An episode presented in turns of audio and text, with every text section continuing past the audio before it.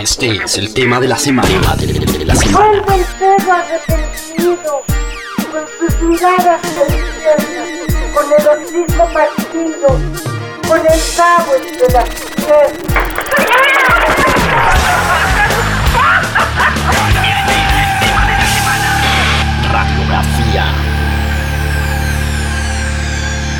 Este es el Latin Roll y esta es la radiografía y bueno, es la primera radiografía del año y yo creo que nos vamos a ir directamente para México y yo no estoy muy seguro si este señor, que no sé si llamarlo Alejandro o Rosso, porque es casi de la familia ya hablar de Rosso es como hablar de- del primo. Eh, Alejandro, ¿estás en, en Monterrey o en qué lugar de, de México te encuentras? Estoy en Monterrey, así es. Bueno, y para los que se puedan imaginar un Alejandro y un Rosso desde Monterrey, pues no puede ser nada, nadie más, sino una que nosotros lo conocemos un poquito más como por el cerebro, como el- ponerse a pensar un poquito en plastilina mocha es como Pinky Cerebro, y Cerebro vendría siendo el señor Rosso que nos sorprendió, de hecho, cuando estábamos recordando lo mejor del año, nos sorprendió con ese disco que se llama El Vita Nocturna y tenemos muchas ganas de hablar con él, así que Alejandro, bienvenido a Latin Roll y muchas gracias por conectarte con nosotros. Al contrario, muchas gracias a ustedes. Eh, un honor ser el primer invitado del 2022. Y como dice mucha gente ahora en Año Nuevo, que todos nuestros deseos se cumplan del 2021 en este 2022. Sí, ya. La vida nos está debiendo entre dos años y medio y tres, ¿no? Mínimo, que ahora, ahora con esta edad ya pesan. Sí, el otro día yo, yo, yo me fui a un concierto que no iba a un concierto hace mucho tiempo y claro, sentir presión sonora encima de uno es como muy estimulante y muy emocionante, ¿no? Eh, y yo sentía como si me hubiera quedado congelado en un concierto de 2019 y de pronto me estuviera descongelando, pero claro, con más canas, más gordo, ¿no? Como- Eh, lo gordo, sí, ya sí, también. la cantidad de kilos que nos hemos echado durante la pandemia tiene que ser muchos. Y, yo creo, a, a- ver Alejandro, ya nos contarás un poquito de dónde viene el, el Vita Nocturna, ¿no? Pero casi que es un disco de pandemia, ¿no? Sí y no, o sea, en realidad es un, es un disco que tenía ya un poquito antes de la pandemia eh, contemplado generar, gestar. Obviamente se gestó en la pandemia, pero no fue por estar encerrado que, que se gestó, me explico.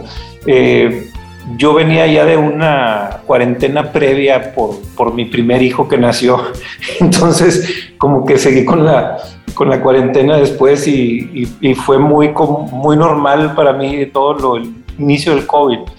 Eh, lo que sí eh, se manifestó como un- una dificultad en mi caso personal fue que durante ese proceso de un hijo eh, terminar el disco me cambié de, casa, de estudio y- y todo se vino al mismo tiempo. Y, y, bueno, este ya es un- un- una nota personal, pero sí creo que afectó un poco el disco porque está medio oscuro, ¿no? Estoy como pasando esa, esa faceta que es un poquito darks, como dirían aquí en México, ¿no? Claro, ya hablaremos un poco de esa mudanza porque ya me, no me puedo imaginar la cantidad de cables, aparatos, cosas y, incluso subastas que se debieron haber hecho en esa mudanza. Pero, Rosso, hablemos, hablemos un poco. Yo, yo quedé muy sorprendido ya de, de entrada cuando apareció una cosa llamada Rosso in the Sky with Muerto, que también Ah, fue como súper sorpresivo, ¿no? Y a partir de ahí yo leí a Sebastián, uy, este man viene con algo. Ya, bueno, es que ahí yo no sé, es- es- estoy seguro que ustedes tienen alguna referencia del señor el muerto de Tijuana o, o saben algo de esa persona o, o no, no sé. Muy poco. Es, es este un, un músico de Tijuana, el muerto de Tijuana, y, y tuve la, la grata experiencia de, de conocerlo, de ir a un show de él y resultó que su manager era un viejo conocido y es de lo más bizarro que van a oír. O sea, se los digo de ahorita, búsquenlo en YouTube. De hecho, yo lo conocí por YouTube porque se ponía fuera del metro en Tijuana y tocaba disfrazado de Kiss, un teclado. Eh, y, y me tomo todo ese tiempo porque amerita, ¿no? O sea, el, el señor, yo creo que está por cumplir unos 60 años y pasó por una depresión severa en su vida y antes de pasar a suicidarse pensó, pues voy a dejar todo lo que no me gusta y voy a hacer lo que me gusta y compró un teclado y sin saber se puso a tocar, ¿no? Y entonces es como muy fresco eh, su, eh, su persona musical. Y, y bueno, como les comenté, tuve la experiencia de conocerlo, de, de producirle algunos temas de, de, uno de sus discos. Y entonces siempre que lo veía era como un viaje, un, un, un, vuelo, porque él siempre está en personaje, no, no puede, o sea, siempre está maquillado, es su vida. Sí. Entonces ese tema de Rosso in the Sky muerto es, es como una, eh, es como recordar todo ese proceso de estar con una persona que no baja, que siempre está como si estuviera en hongos. Y, y es este, muy etéreo y muy, digamos, sónicamente muy eh, floripondio, creo yo, pero se quedó en medio eh, como canción de... No, no va en contexto con el disco, creo que, está muy happy, ¿no? Y, y, por eso yo dije, bueno, después sacaré algo este, inclusive tengo unos temas ahí más bizarrones que después sacaré que creo que son más chuscos, pero me gustó, ya metiéndome más al tema del disco, me gustó la, la línea conductora del misterio y de, lo impredecible y de, y de, lo más sacro, porque de cierta manera pues es, es, un mundo musical del que yo también tengo origen, ¿no? Claro, vamos a hablar un poco de eso porque desde que entramos, incluso en el mismo título del disco, Uh, pues Vita Nocturna y hay, hay muchísimo italiano ahí dando, dando, dando vueltas y, incluso en, tiene un inicio bastante cinematográfico, si lo llamamos de alguna manera, y eso se va como desenfocando, termina siendo Alejandro Rosso, no, no Rosso, sino borroso, y, y, termina bajando hasta, hasta, hasta el Rosso profundo, ¿no?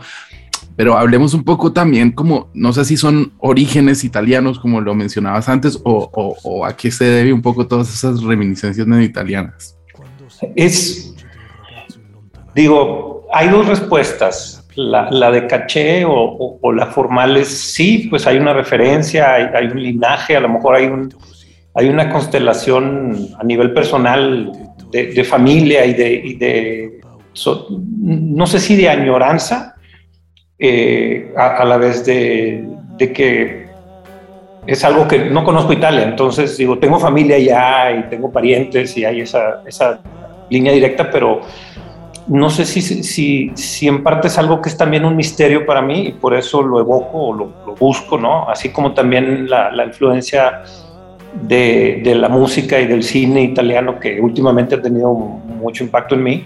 Uh -huh. o sea, esa es como la, la respuesta de caché pero la real, la que realmente no es que me dé pena, sino que siento que se, cae abajo todo el castillo de cartas, y lo menciono, pero lo voy a mencionar, es que en, en Tlajomulco de Zúñiga, que es un suburbio de Guadalajara, por mucho tiempo eh, hubo un congal que se llamaba Rosso, Vita Nocturna. Wow. entonces, yo, yo, yo ten, tengo unos parientes, o sea, la hermana de mi esposa vive por ahí, entonces cuando pasábamos ahí estaba el, el lugar roso, Vita Nocturna. Claro, cuando y, pasábamos, no nada más por el... Ma, manejando, así íbamos manejando, claro. y se, veía, se, se veían la, la, las damas de, de, noche ahí afuera. Y, y, y, entonces como que siempre, pues sí, el lugar y el lugar de repente lo quitaron entonces fue como todo este asunto también de, ay, güey, y, y, ya me había pasado con un amigo que fue a Ámsterdam y me, me, trajo unos cerillos de un congal que se llamaba Rosso. Sí, sí, Tenía sí. un elefante. Y este, entonces como que también se me hacía curioso ese asunto de que, oye, pues usan mucho el, el roso para, para tuburios de mala noche, ¿no? Y entonces eso me dio pie a, a buscar eh, colocar toda esta temática porque tiene como una paralela y una, una doble vida, ¿no? Y, y, y siento que es, es, es, chistoso o curioso para mí sí, como dato, sí. pero, pero ante un tercero que ve el nombre del disco y lo ve y dice, ay, güey, ese trato lo quiso hacer muy serio, ¿no? Sí. Eh, por ahí va el contexto de, del por qué se llama así la canción y por qué se llama así el disco, pero en sí ese tema, o sea, esa canción, es, es, un tema que tenía unos años que se me ocurrió dormido. O sea, en un sueño me vino esa idea, ¿no? Y, uh -huh. de, de, una canción al estilo setentosa, Rafael, que nunca llegara a un clímax eh, vocal lírico, simplemente que mantuviera esos lamentos en, en una cosa más eh, de juego con.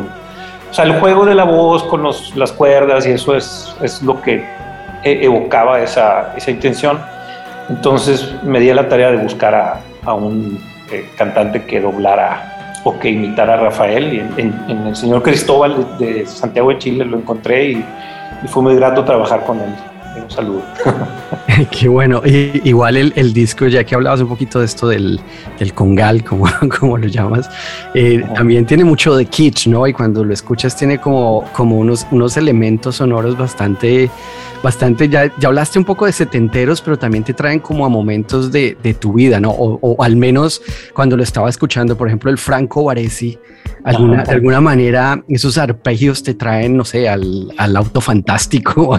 Yo, estaba, yo, estaba, yo estaba justo escuchando Franco Baresi hace un momento antes de empezar la entrevista y me acordé de Italia 90 porque fue Franco Baresi, pues eh, claro, claro. En Milan y fue campeón del mundo eh, en, en, en, esos años. Y me acordé de Giorgio Moroder y me vale. puse la canción de Italia 90 que me encantaba. De hecho, yo creo que es de las canciones de así como de los mundiales que como que más lo emocionan a, a uno, ¿no? Ajá. Probablemente no tenga nada que ver. No, fíjate que a lo mejor subconscientemente sí hay algo que ver.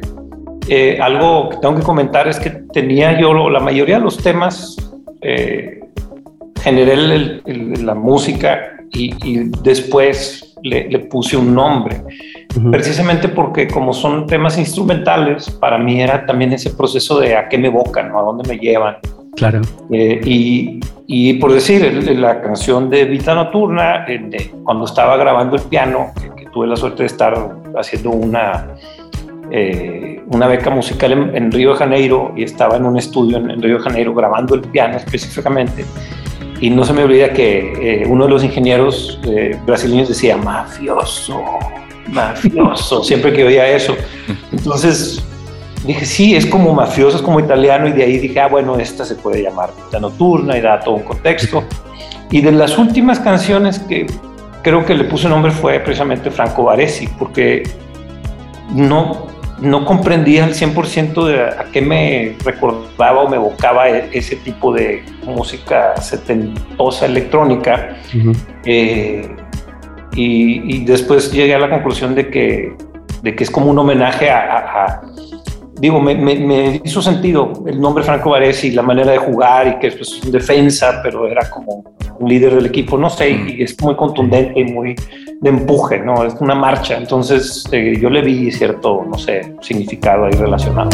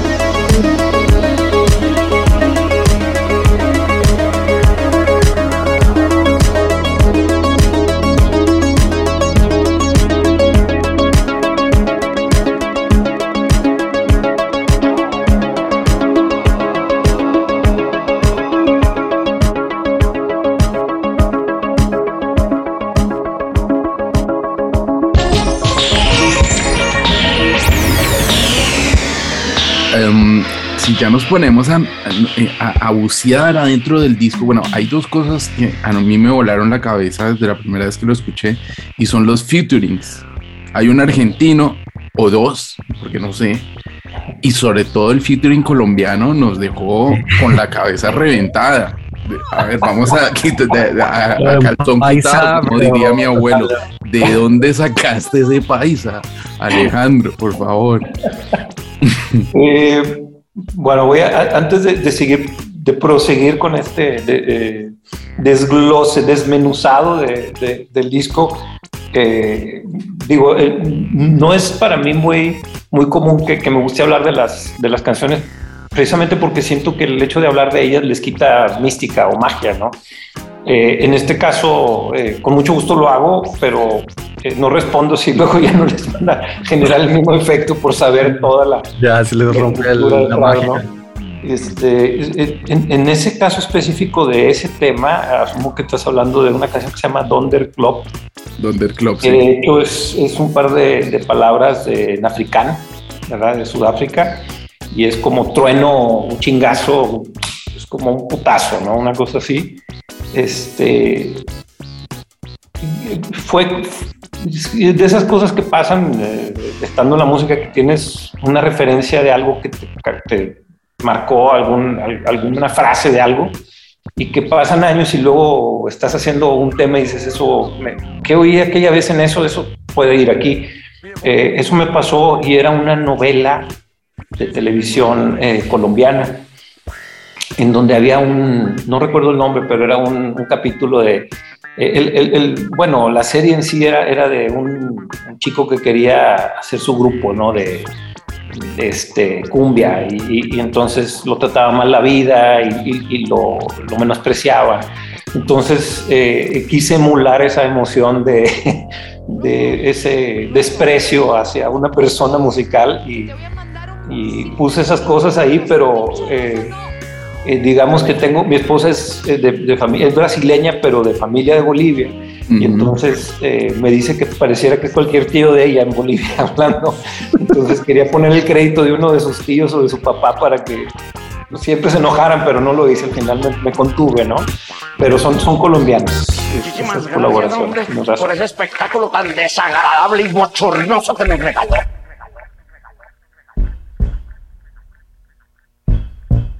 Usted no tiene que despedirme porque yo me voy solito.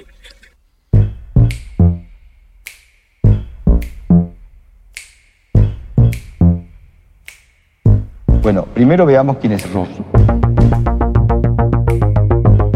Las canciones cuando las vas oyendo tal vez no van en el orden del disco, pero como que unas se conectan con, con otras. Y estábamos hablando del, del Home Hop, o bueno, no hemos hablado todavía de los vampiros lesbos, o del Franco, o del Franco Boresi, o el, o el Thunder Club del que hablabas hace un rato. Y me parece que tienen como una línea no sé, como casi que autobiográfica, ¿no? Que empieza hablando un poquito de, de, lo famoso que puede llegar a ser Rosso y para hasta el pinche Rosso, no, ¿no? Es como que va contándote una historia por pedacitos. No sé si es la forma en la que la interpretamos nosotros oyéndola o si cuando comenzaste a poner los samples y pedacitos de voces, al final como que querías una, una historia detrás de, de, de estas canciones. Creo que así como lo mencionas, digo, ya eh, oyéndolo cronológicamente eh, puede, puede cerrar un concepto, ¿no? Pero obviamente hubiera sido muy difícil para mí tratar de generarlo anticipadamente. Lo que sí es que sí tenía la intención de, de manifestar eh, los pocos elementos literarios, líricos o de palabras que, pudieran eh, manifestarse o gestarse, lo que quería es que mantuvieran una, un signo de interrogación acerca de cómo me percibo yo mismo, si es serio o si es autoburla, ¿no? Y que sea más bien el que escucha, el que decide al final qué tan serio qué tan burlón es. Por eso creo que también, ojo, porque digo, eh, el pinche Rosso no, y, esa, esa voz es Anita Álvarez de Toledo, que es una curista conocida en, Latinoamérica de, Argentina, y eran mensajes de WhatsApp, ¿no? Y eran, y eran cosas que yo, o sea, la, me ponía a joderla y entonces ella de que pinche roso, ¿no? Entonces yo, ah, cuando me empezaba a mandar esos mensajes tan emotivos, decía, yo voy a hacer algo con esto. Entonces ya, después cuando ella lo oyó, pinche roso, no lo hiciste, yo sí. Y le puse el crédito para que más se enojara, pero entonces ahí esa, ese trasfondo que para mí a lo mejor no era tan importante el resultado en la canción, sino el efecto que iba a tener en ella de que se enojara que la puse. Entonces, eh, sacrificar un poco la canción por, por, una broma interna, ¿no? Sí. Y otra canción que me llama muchísimo la atención, sobre todo es como la más up tempo. A ver, no llegamos a tener ninguna canción de pista de baile. Digamos que eh, Vita Nocturna es un disco más Sebastián, ¿cómo lo describiste tú, Sebastián? Porque no, tampoco era, eh, tampoco era chill out, ¿no? Era, habíamos dicho como un disco más de, de, como de ascensor. Bueno, la verdad es que no, no, no, no sabíamos dónde ubicarlo en un espacio, eh, en un espacio concreto, ¿no? En un lugar. Pero, por, por, ejemplo, Cals, Calstronom.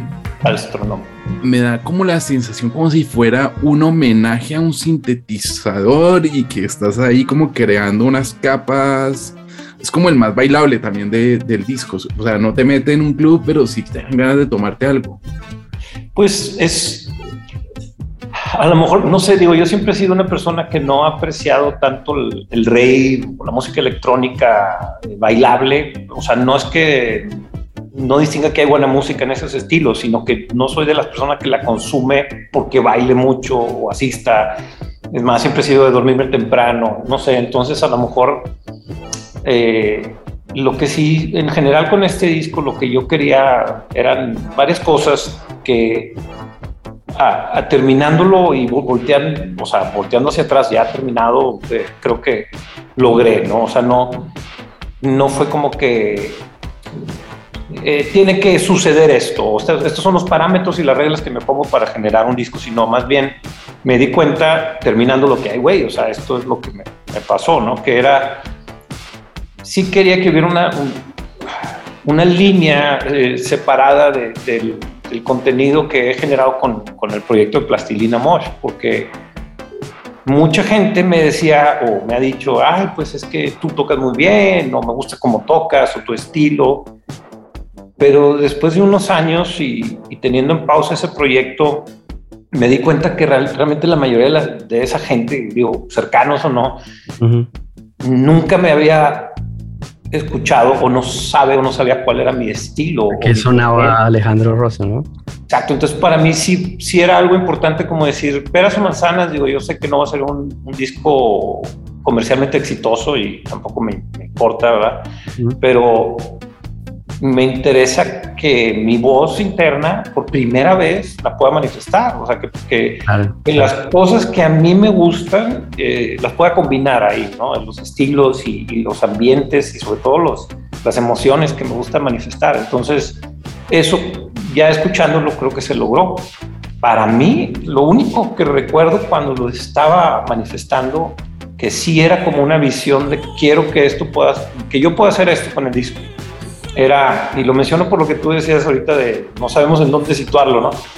Mm. Para mí era como poder prender la chimenea una tarde de invierno y poderme tomar un trago, lo que yo quisiera, este, escuchando un disco, ¿no? Sí. Y que yo pudiera hacer eso con un disco mío. O sea, que yo pudiera decir, yo lo pongo de principio a fin y no me, o sea, pasa a veces, no sé si otros artistas les dicen, ustedes mismos, no sé, que, que haces obra y luego ya no la quieres oír. Mm. que ya estás, que sí, la canción pop que en el radio sale, pero yo, no, o sea, me daría pena que la gente me vea en el carro yéndola, ¿no? Eh, sí, pues hay, hay eso en, en, ese tipo, yo creo, de, ejercicio de, música comercial. Pero en mi caso, con este disco, lo escuché cientos de veces por gusto previo a que saliera y cientos de veces después. O sea, lo sigo disfrutando. Entonces creo que, que logré encapsular ese estado de ánimo de contemplativo y a lo mejor de adulto un poco más, más grande que, escucha algo por, por escucharlo, por darse el detenimiento de, oír. Y hay, hay algunas sorpresas por ahí sónicas. Y si te ponen los audífonos es otra experiencia. Y si es en vinil, que es mi intención también, este, que salga, pues hay otra experiencia. Y entonces eh, es el parteaguas o el inicio de, para mí, eh, varios discos que quiero generar eh, en, esa línea, ¿no? de, hecho, ahorita hace poco estábamos viendo un artículo, una entrevista a Bono de, YouTube que decía eso, que le daba vergüenza escuchar sus canciones y que, que le trataba de evitar al máximo YouTube. Eh, pero lo, lo, que me parece un poco curioso de lo que estás diciendo, Rosa, es que tu disco salió en un momento en que salieron otros discos, no sé si pandémicos o no, y, yo me acuerdo que tal vez lo pusimos muy al lado del último disco de Draco. ¿no? Entonces cuando, no sé si has oído el disco de Draco, pero es, es como un disco para hacer yoga, es un disco muy, muy, muy volado. Y, y casi que pusimos los dos y, y, cuando escuchamos el tuyo era como, bueno, voy a prepararme un Alcacelser para ponerle play y darme la tarea de escucharlo, porque, porque cuando comienza dices, bueno, este es donde se metió, ¿no? Y le das un poquito, como que va rápido por las canciones y dices, wow, esto está voladísimo, pero cuando le pones atención al disco, no voy a decir que el disco es pop, pero es un disco que se escucha muy, muy fácilmente. como dices tú, te lleva a momentos sonoros, muchas eh, texturas. No es un disco que te aburra, ¿no? No es un disco que tengas que hacer un esfuerzo extra normal para escucharlo del comienzo al final, ¿no? Va como muy, no sé, es un disco muy digerible de alguna manera. Pues se agradece primero que, alguien se tome el tiempo de escucharlo, ¿verdad? Que ahorita ya es algo excepcional, extraordinario y, para mí ese era el objetivo y sigue siendo que, que, yo sé que hay mucha música que es comercialmente viable y más ahora. Y sé que hay más gente que consume una canción de un artista y otra canción de otro, ¿no?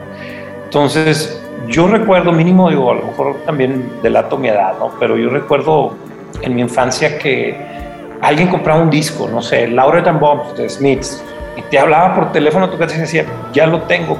Y te comprabas un cartón de cerveza, te metías tres, cuatro pelados y escuchabas, nada más escuchabas, ¿no? Y era un, un ritual tan bonito que lo único que yo pienso es, me, me, me encantaría poder ser eh, de cierta manera parte de esa experiencia con la poca gente que ahora lo haga, ¿no? Que alguien pueda poner mi disco, un vinil mío y que pueda generar ese tipo de experiencia, ¿no? Aún y que puede ser que esté en declive o en eh, sea especie en extinción, ¿verdad? Pero en ese respecto, esa es la manera en la que yo más he disfrutado la música y, y me gustaría poder retomar eso y también eh, digo, ya con, con, los años que tengo encima, ¿no? De, decir, bueno, yo también puedo ser un, un, activo de, de, ese proceso para mí mismo, así como para terceros y, y, ser parte de esa comunidad. Para mí sería lo más, eh, eh, o sea, honorable, por decirlo de alguna manera. Pues acabas de, eh, de dar exactamente en el clavo de por qué estamos haciendo esta entrevista y por qué seguimos después de 15 años haciendo Latin Roll. Porque la verdad es que nos encanta escuchar discos, nos encanta hablar de ellos, nos encanta destriparlos, nos encanta saber por qué coño estaba esa voz del colombiano o de pronto escuchando esos collages sonoros, yo le decía a Sebastián, eh, ahora entiendo de dónde salió Michael Jackson Luis Miguel. O sea, porque, porque claro, yo, yo cuando escuché Michael Jackson, Luis Miguel, yo decía, pero esto, ¿qué es? Esto es una investigación sonora, es un collage. Odiosa. Pero, pero brillante, con un humor que te, O sea, yo la escuchaba y lloraba de la risa. Y yo creo que no la escuché hace mucho tiempo y me la vuelvo a poner ahora que terminó la entrevista me voy a volver a partir de la risa. Eh, eso es, es muy interesante. Bueno, en el caso de Michael Jackson, Luis Miguel era una sola canción, pero en la época de, de Aquamosh o, o en la época... Eh, sí, bueno, a, finales de los 90 cuando escuchábamos Plastilina, eso era lo que hacíamos y eso es lo que nosotros, por lo menos desde Latin Roll, es lo que pretendemos y seguimos eh, intentando compartir con nuestra, nuestra comunidad. Yo creo que ahora no nos debe escuchar ni la mitad de la gente que nos escuchaba en 2006 o 2007 cuando hicimos la primera entrevista. ¿No? Bueno, es, Pero ahí seguimos. proceso. Sí, y es, o sea, ahí siguen ustedes y, es por el amor, como dices, y, y, uno, ¿verdad? Y todos los demás que están en el lado también de, del generador o creador. Pero yo lo veo, digo, creo que ya la vida me ha dado lo suficiente, como a lo mejor ustedes en esta carrera, que distingo los, los ciclos. Y, y sé que eh, el ciclo del influencer y, del el contenido eh, digerido y, premasticado eh, tiene un, final y va a venir un, contrapeso en donde la gente y la generación que siga va a buscar por naturaleza todo lo contrario a la generación anterior, ¿no? Y entonces yo tengo la esperanza que, me estoy metiendo en un tema a lo mejor ya más filosófico del COVID, ¿no? Pero es, eh, es un parteaguas y, y va a generar también un proceso de renacimiento cultural y de expresión y de percepción de la misma, como mencionaste ahorita. Eh, lo que es ir a un show en vivo, ¿no? Y ese, ese resonar en, en, el cuerpo, lo que te genera, eh, lo vuelves a apreciar, ¿verdad? O sea, creo que, que si lo vemos por el lado propositivo, eh, eh, va a ser post-COVID, lo que siga va a ser apreciado de una manera distinta y creo que casi nadie va a voltear a ver lo que cultural y creativamente se hizo previo a o durante el COVID. O sea, la, lastimosamente, así es. Pero no solo por el hecho de que sea eh, pre-COVID, sino porque también estaba eh, ya muy ciclado en, en su mayoría. Digo, sí. siempre hay cosas interesantes, obviamente, ¿verdad? Pero eh, creo que es un reset, cuenta nueva y, me gustaría ser parte de ese proceso de acercamiento a, lo que es valioso otra vez en el, aspecto de la música. Hay, hay, muchas, había o hay todavía muchísima saturación, ¿no? Que, y es el mismo fenómeno del, del stupefy, como lo llamamos nosotros, ¿no? De, de, de, de, no investigar, sino que tu Spotify se vuelve Facebook, ¿no? Como que te esperas a las novedades viernes, ¿no? Que las ya, novedades viernes te lo ven todo y ya.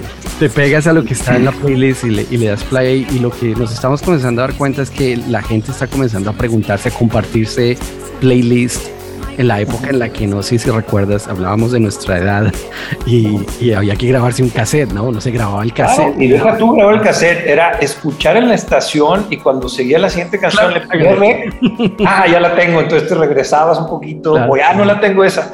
O sea, era otra manera, ¿no? Pero. Y has cortado solo los intros, ¿no? Siempre te comías la primera. Córtale, ahí tantito.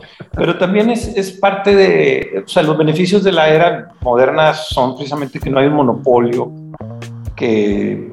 O sea, ¿no? ustedes de Colombia, en España, en México, en donde estemos, o sea, podemos eh, comunicarnos directamente, ¿no? Que ya no hay esa necesidad de pasar por un una estructura que manoseaba todo, ¿no? Entonces, eso creo yo que es el gran beneficio y obviamente en, en su otro lado de la moneda pues hay mucho mugrero, mucho cascajo, pero eh, eh, yo es por eso que también me, me, permití hacer un disco de esta manera y sacarlo sin, sin hacer nada, ¿no? Porque para mí era parte de, del proceso del disco y de, de, del mensaje, el hecho de, decir, aquí hay algo, si el que lo vea, que lo vea y el que lo escuche, que lo escuche, y no voy a estar yendo a la radio a anunciar y obviamente sí me invitaron a algunas prensas y dije, no, gracias, o sea, porque no es ese esfuerzo, no es ese proceso, va por otro lado.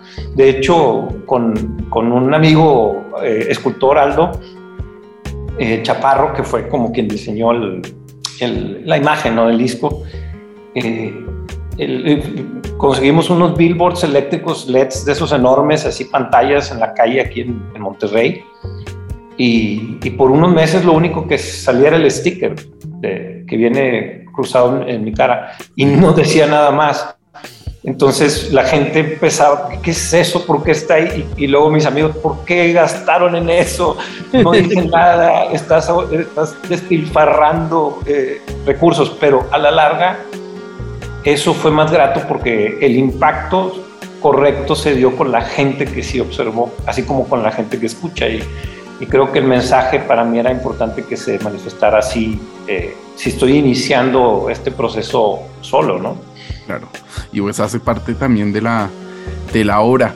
Alejandro, hablando como productor, eh, bueno, nosotros, de hecho creo que no te lo habíamos dicho, pero eh, uno de nuestros álbumes favoritos de Chetes, o el EP favorito de Chetes por excelencia, es Cardio Sapiens, que, que nos encanta. Y hablando con Chetes, y escuchándote ahora lo último que estabas diciendo, me da la sensación que, mm, que, tiene mucho sentido que sean tan amigos y que trabajen juntos, porque Chetes también obsesionado con las cintas abiertas y se movió a un estudio, hizo todo un proceso loquísimo, despilfarrando dinero también, un disco carísimo, eh, probablemente, evidentemente, pues un disco más pop, ¿no?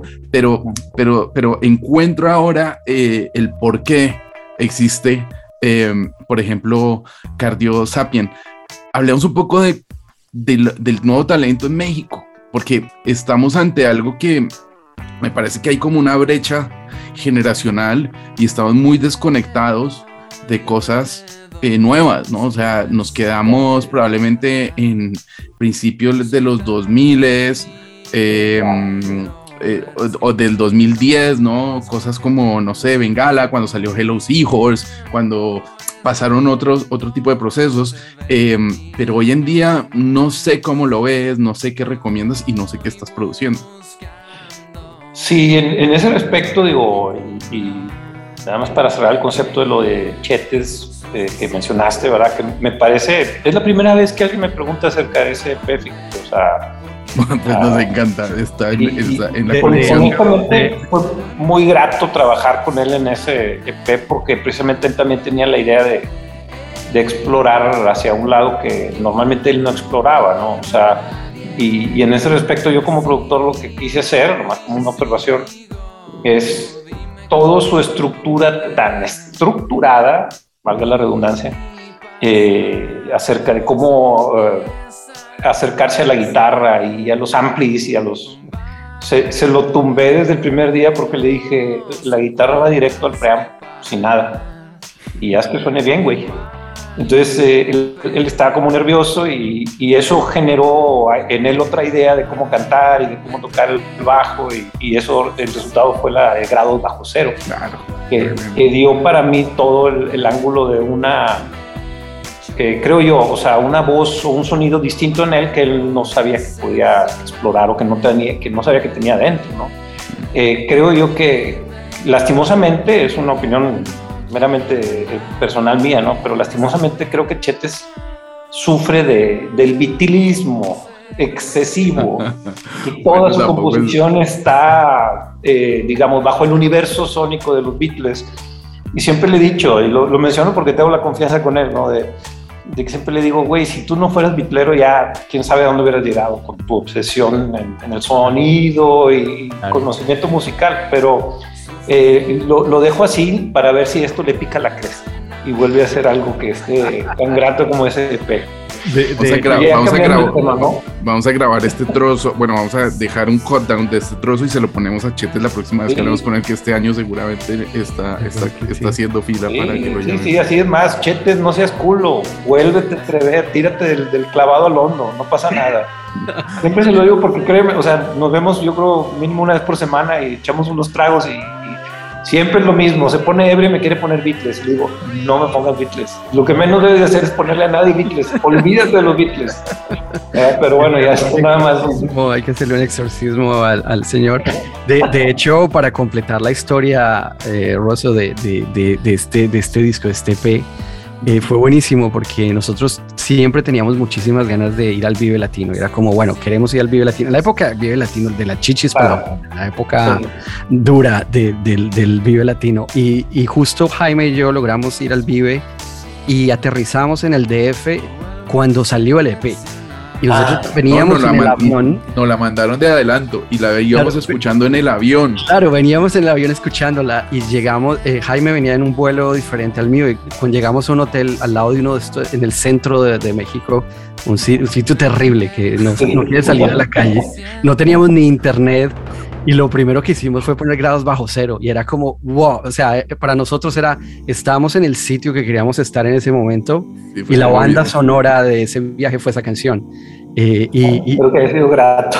Sí, sí, sí, sí la verdad. Sí, la pasamos muy bien, la verdad. Bueno, volvamos al, al, tema. Eh, el tema digo, perdón que interrumpa, pero pues el tema de, de cosas nuevas en México. Ah, sí, el nuevo talento. Sí, perdón, perdón.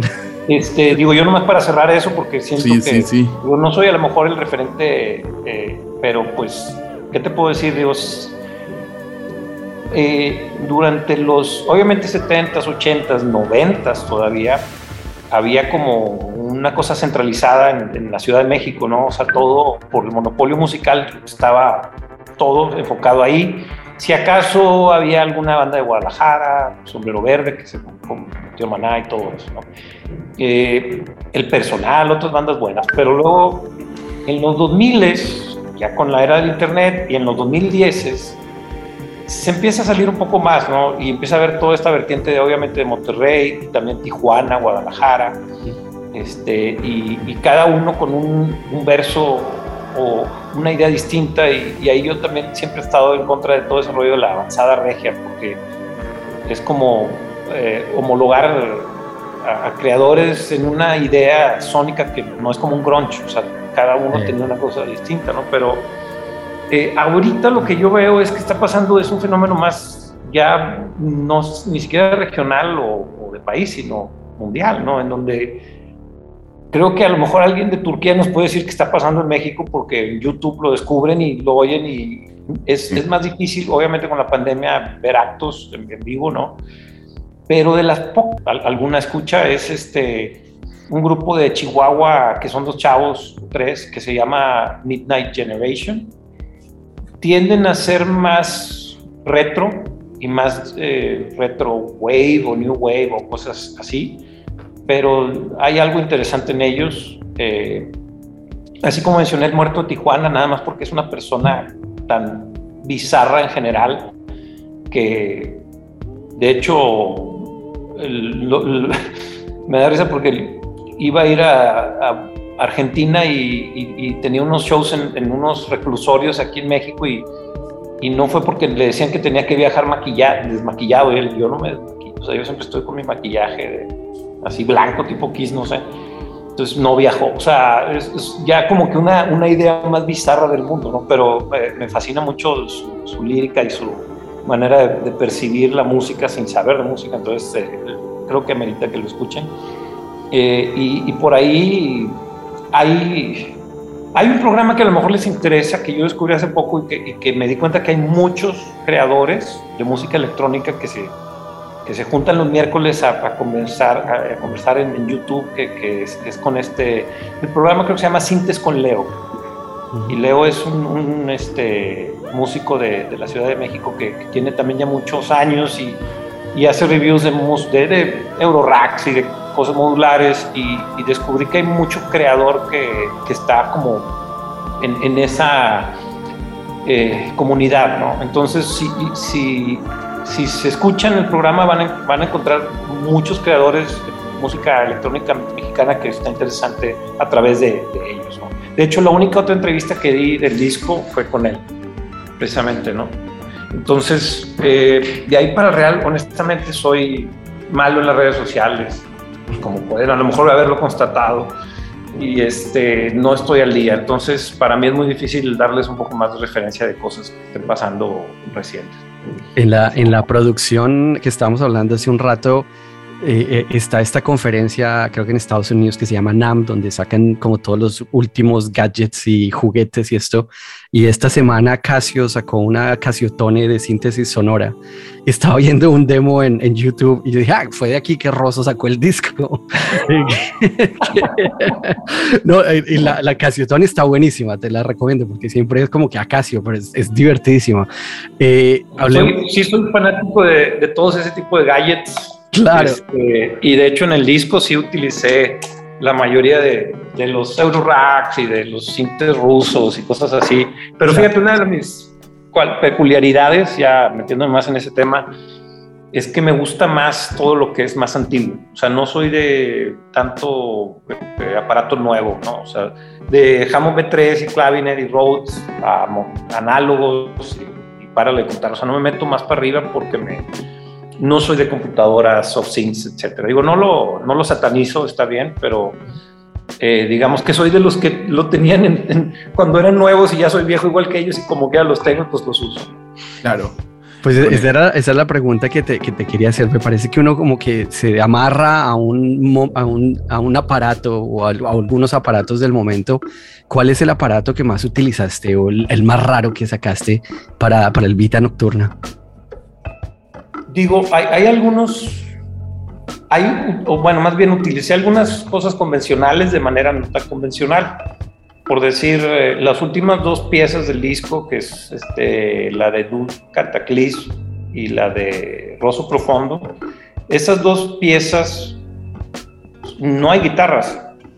Bueno, en, en Profundo hay una acústica ahí leve, pero están basadas en clavecín, en clav. Entonces, mucha gente me decía, oye, esas guitarras, y yo, no, es, es clavecín, o sea, es el clap.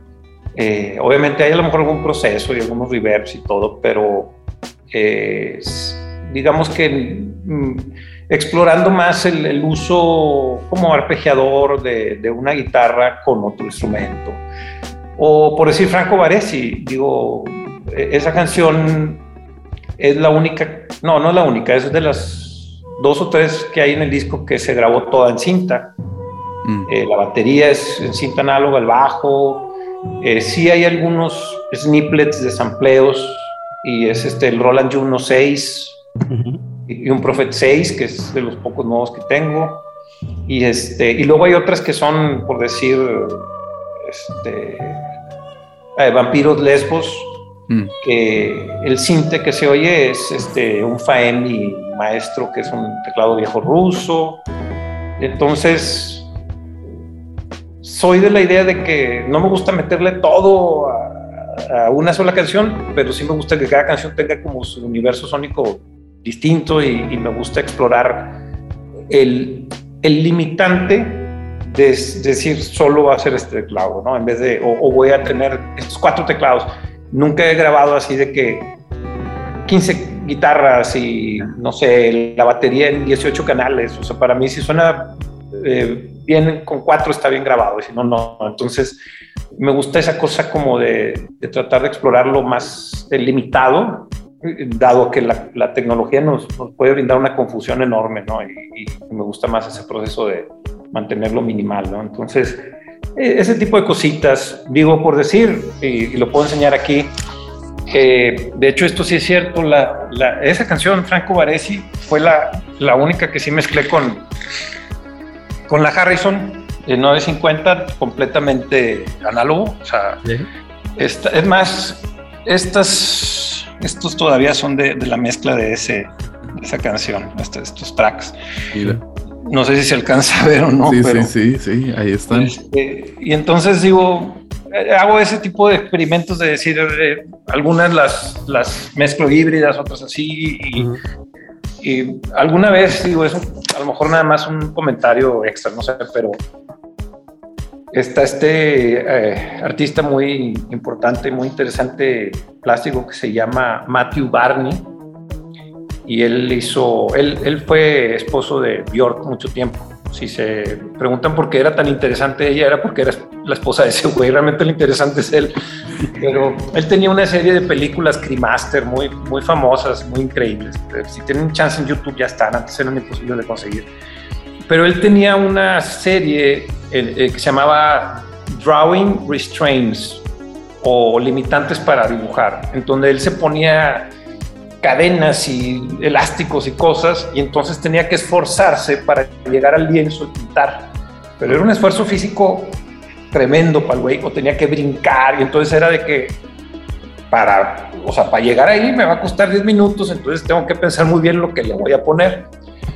Eh, entonces ese es ese ejemplo creativo que, suena pues muy mamón, por decirlo de alguna manera, eh, siempre se me quedó clavado como algo interesante en, el hecho de limitarse, o sea, de ponerse limitantes, porque yo recuerdo los primeros discos de Plastilina, todo el primero, teníamos 16 megas en un sampler Roland S760 y se asociaba con un Q80. Y era todo lo que tenía, 16 megas. O sea, ¿qué significa? Que con 16 megas de información tenía que hacer una canción ahí va el loop bajo, la batería, entonces yo tenía que hacer cuentas y con calculadora ver aquel, qué sacrificaba, qué no iba a ir para que cupieran. Entonces todas las canciones del primer disco son 16 megas de información repetida, ¿no? Entonces, eh, viéndolo en retrospectiva, yo lo veo como, oye, pues nunca sentí un sacrificio, o sea, siempre más bien era un limitante que era saludable para el genera, ¿no? Y con la computadora eso ya no existe, o sea, ya es una cosa loca. Exacto, exacto, te enloqueces. No, tiene. no hay límite, ¿no? En este disco sí hice un poco ese proceso de limitarme y de buscar esa cosa minimal.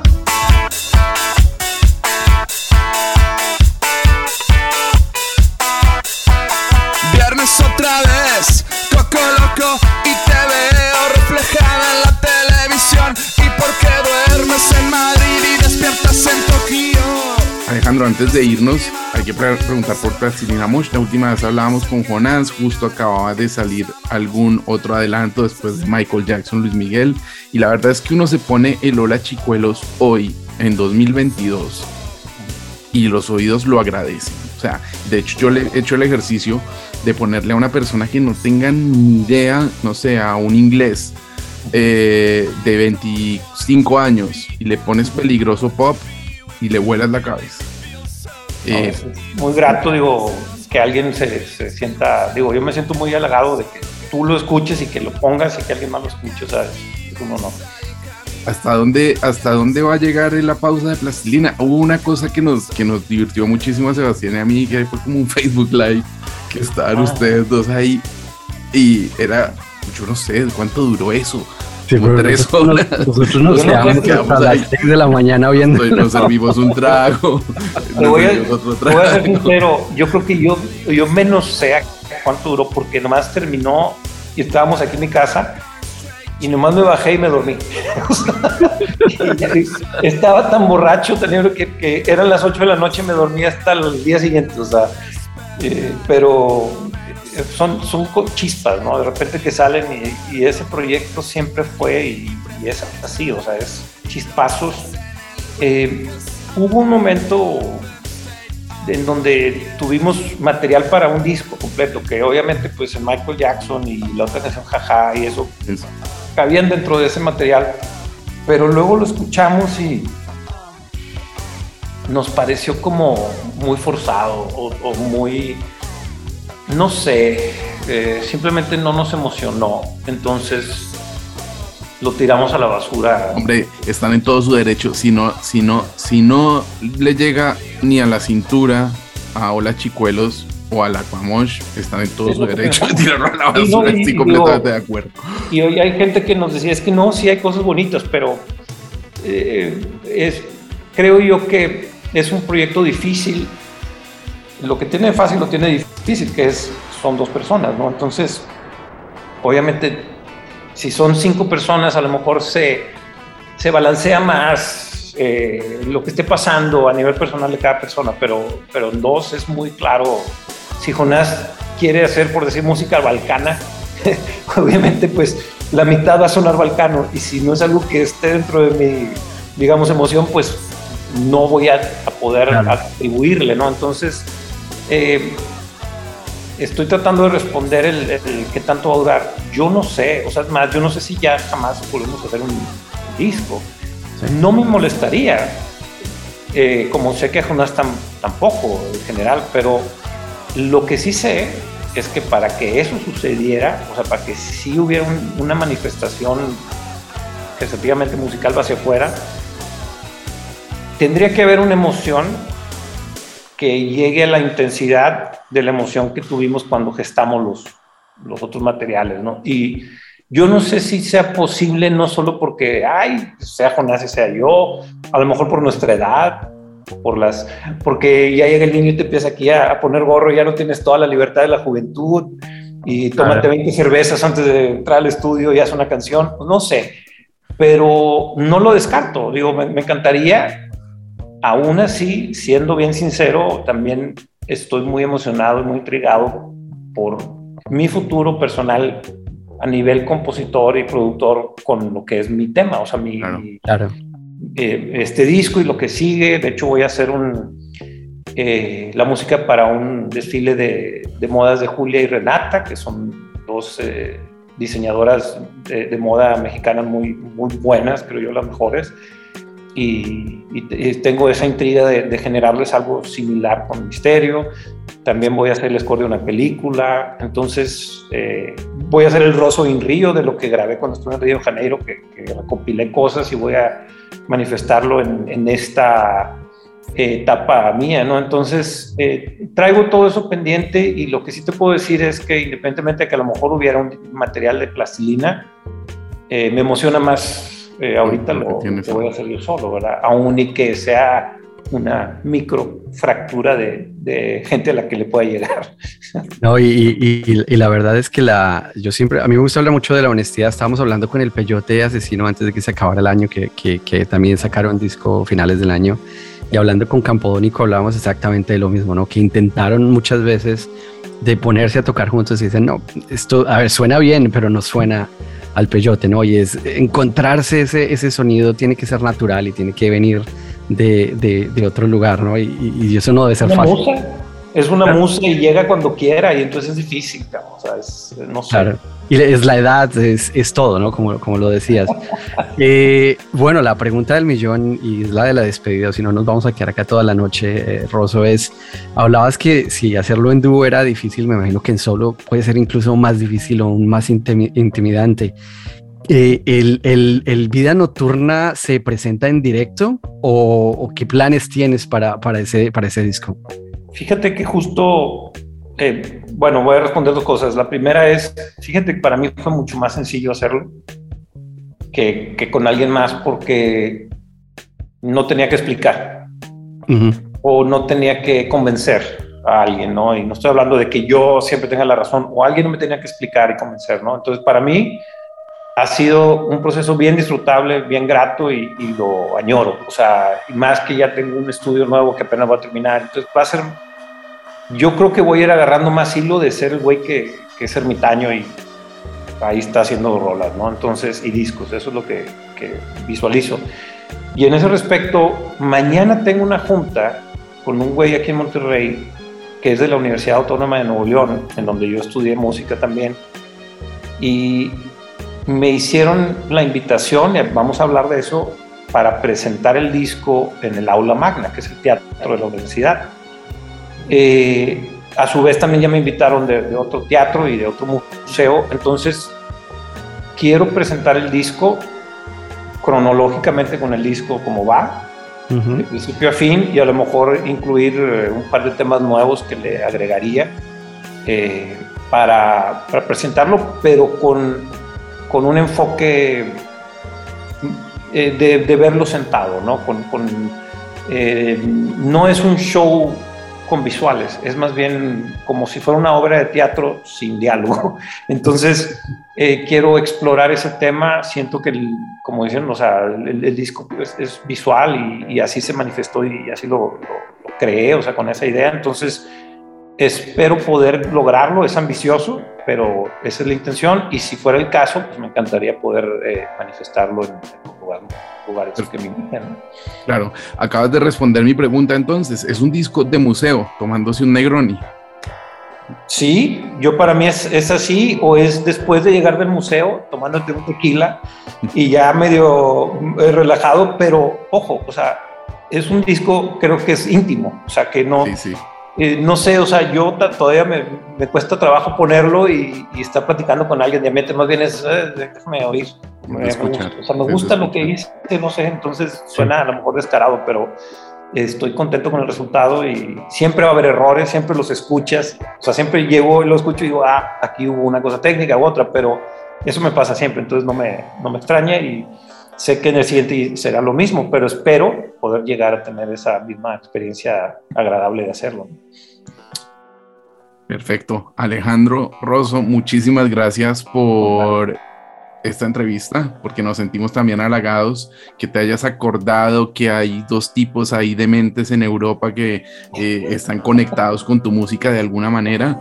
No, al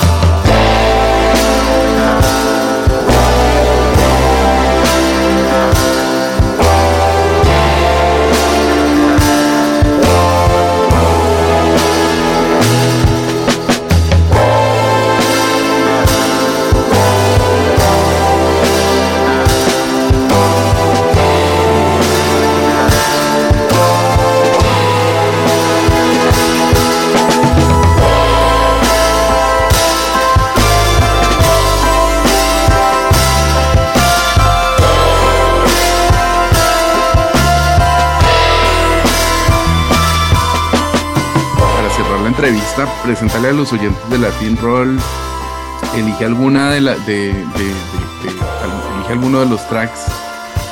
¿Qué tal, señores de Latin Roll? Alejandro Rosso, eh, gusto en saludarles, aquí para presentarles la bonita melodía llamada Donder Club, que refresque tu lengua, así como refrescó la de Anita Álvarez de Toledo, que fue la causante de tales gritos en, en la melodía. Un saludo para ella y para ustedes.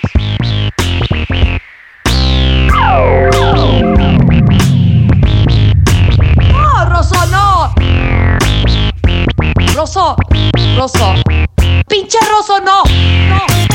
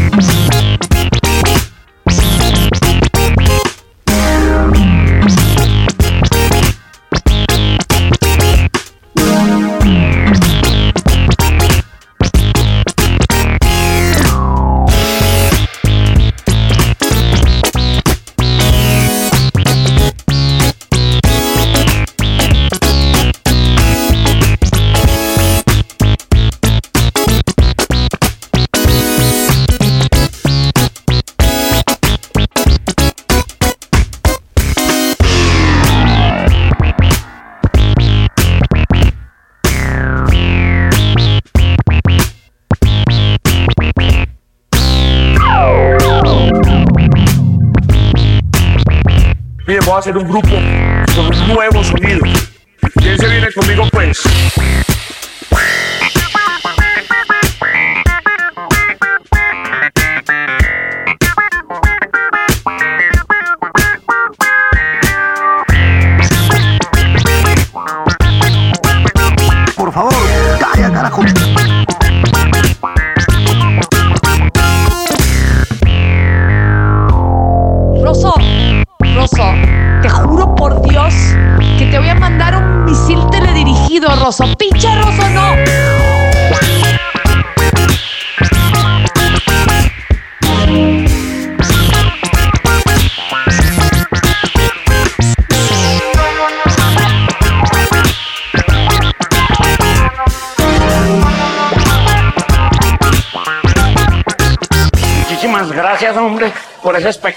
tan desagradable y bochornoso que me regaló.